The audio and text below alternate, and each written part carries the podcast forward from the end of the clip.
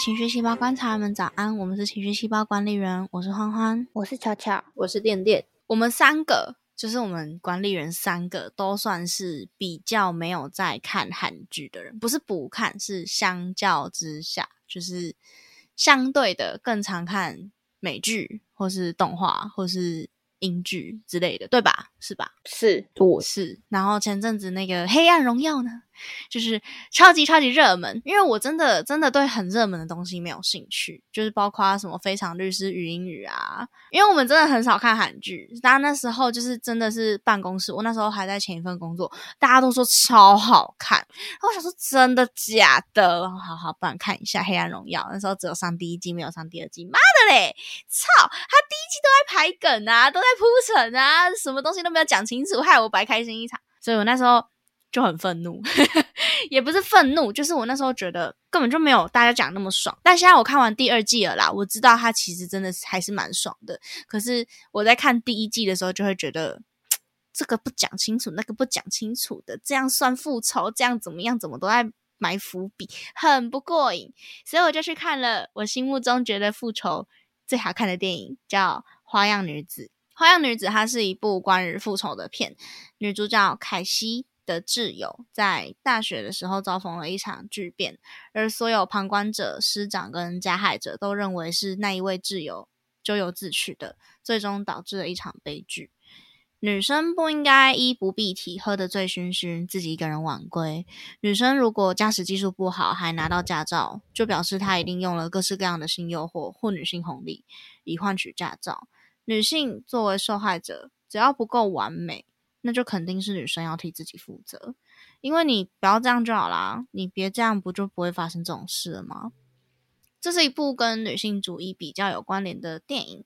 那我觉得它其实并没有很说教。就是他不会有很浓的跟你说，就是为什么女生现在会面临比男生还要多的困境，比较不会有这种内容。你还是可以把它当做只是一部复仇片来看，只是它终究它终究是在那个话题内的，所以大家要看之前可以斟酌一下。那我接下去说，接下来可能会有一些剧透，但是因为这一部片。对我来说，是连剧透一点点都会影响到它的精彩程度的，所以就跟以往的研究对象内容比较不一样。以往的研究对象，我们可能会就是跟大家说，接下来要剧透，你们回避一下。但是这一集的话，我觉得可以可以放心的听完，我不会讲到很重点的东西。好，那我接着说。凯西用着自己的方式去向这个世界复仇，包含假装喝醉，让男人以为他们有机可乘，再借机好好的教育一番，让那些过去的女性加害者们亲临险境，就是用一些手段，让那些女性加害者们认知到这种事情真的真的不是女生的错，所以就是男生他用属于男生的方法，女生他用属于女生的方法，但。不管怎么复仇，挚友都无法死而复生了。有些人大概会觉得这一切真的有意义吗？这部片里面也有探讨到这个部分，就是探讨女主角执着了这么多年，真的值得吗？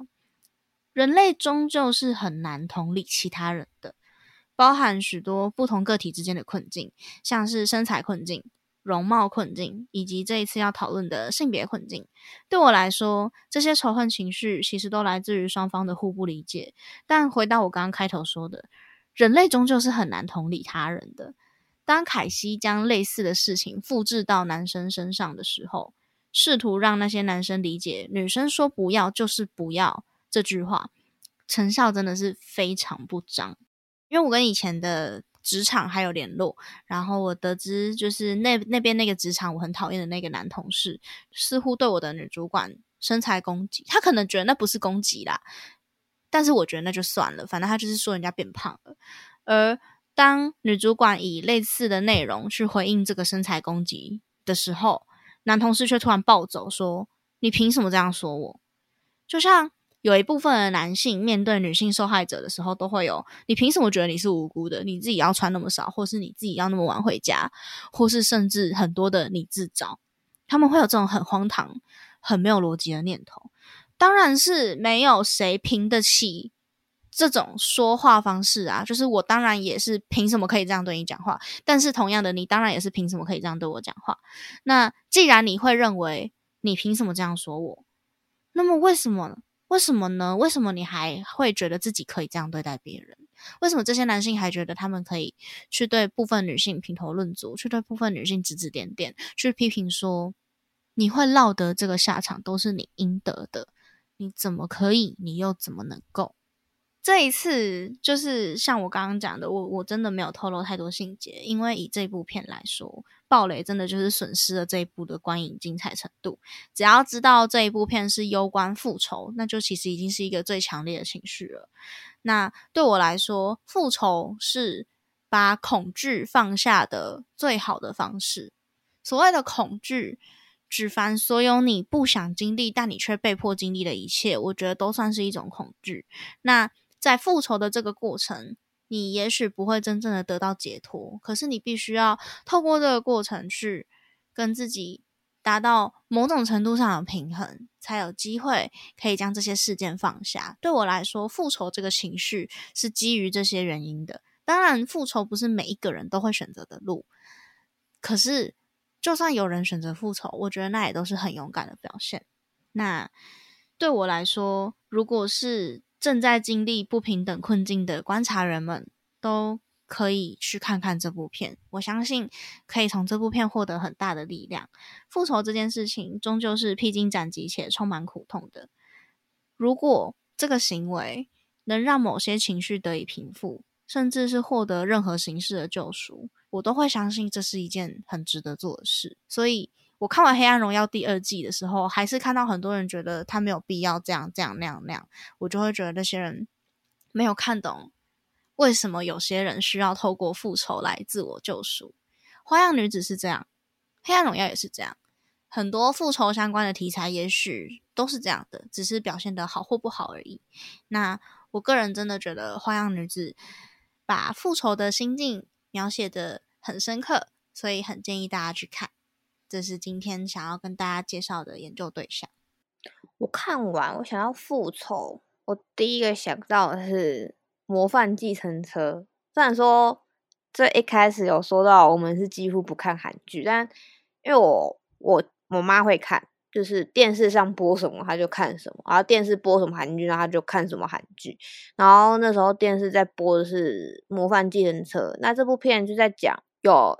一个男生他是专门是开计程车的，可是那个男生就是在开计程车，他会听到一些可能这个乘客遇到什么样不好的事情，或者例如说忘记男同学还是女同学，可能在学校过得不好，他听到他知道这个资讯之后，他就会想办法去那所学校，可能变成那里的老师，然后去复仇那些加害者，然后让他们的下场很凄惨，因为他知道法律没有办法。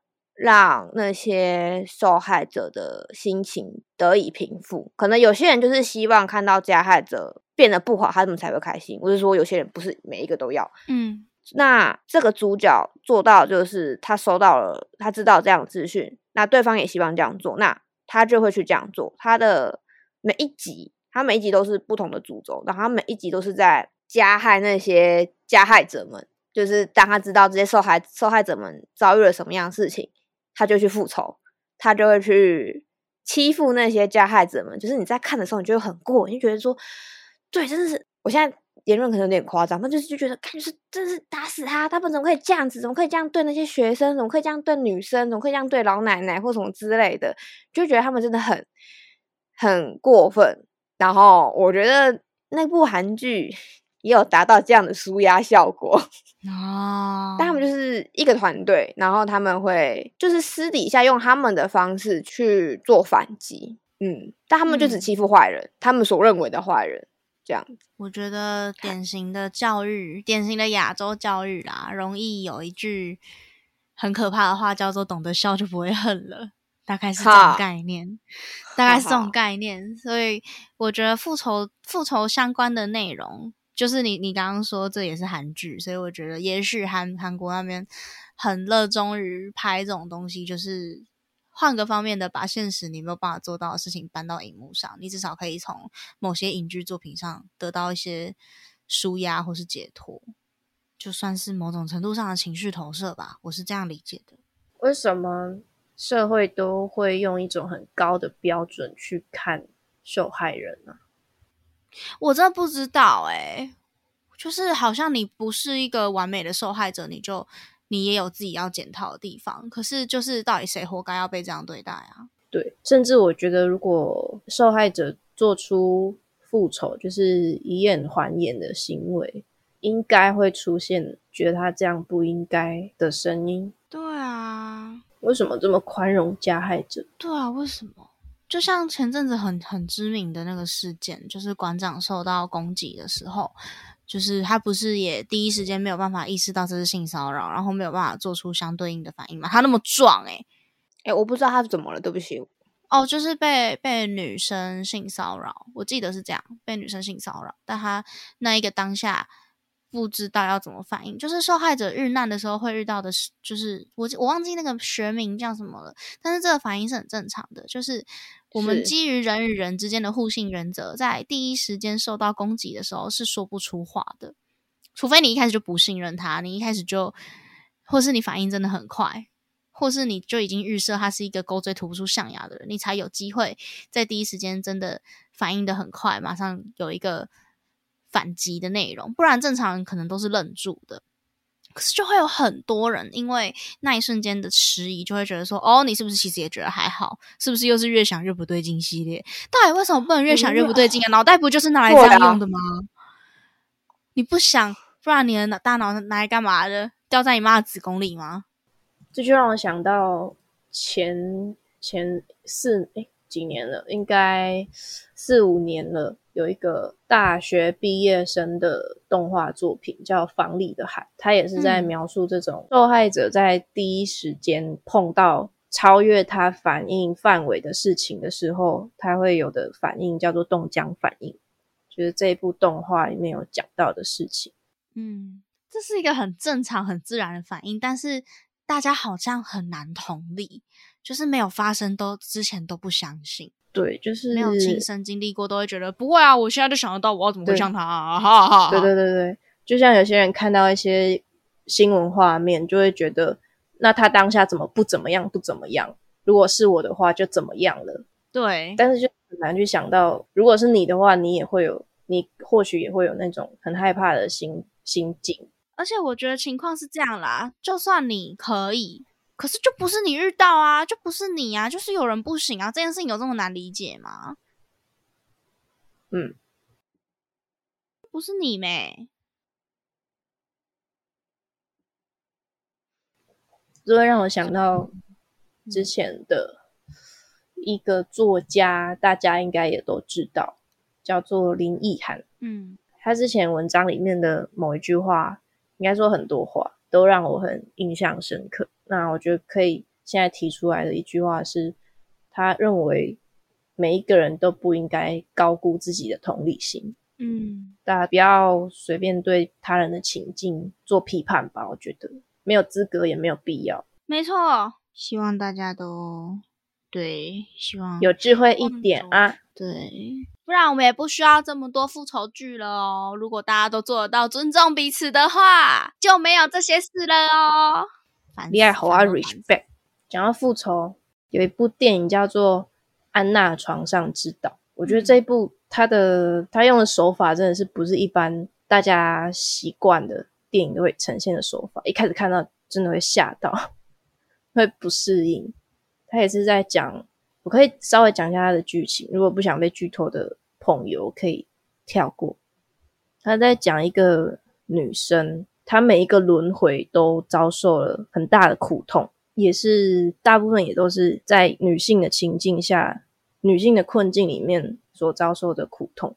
然后她在这一个轮回里面，透过很多方式慢慢去找回，慢慢想起她前世或前前世很多个轮回里面。遭受到的苦痛，他最后最后的片段是他打扮的很妖艳，然后他是一个服务生，他就勾引了某一个很有权势的男性，勾引他要跟他上床，最后呢，他就在这个男生的脸上拉了一坨屎，这就是他对这个世界，他对他每个轮回的复仇。最后他就是有被保镖抓起来打，他就全身的狼狈，满脸都有血的状态，就是这样走在大街上，这样，嗯，是一个很震撼的电影。复仇电影是不是都会令人很震撼？花样女子其实也让我很震撼。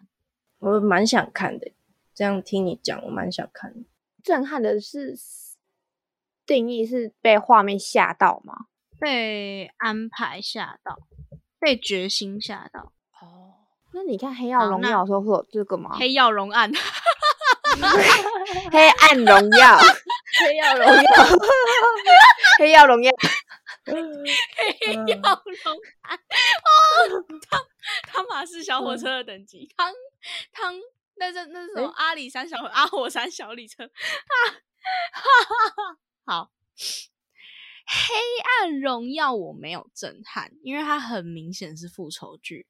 可是花样女子是在中间，我一度会以为它是自我救赎的剧。虽然自我救赎跟复仇可能是同一件事，可是黑暗荣耀对我来说主轴在复仇，花样女子对我来说是在复仇的路上试图自我救赎。对对对对，因为我对在看。模范电车的时候也没有震撼的感觉哦，我在看《黑暗荣耀》也没有震撼的感觉。我觉得差别是因为《黑暗荣耀》它明摆着是复仇剧，可是《花样女子》对我来说是在一边复仇的时候试图要去进行一些自我救赎的。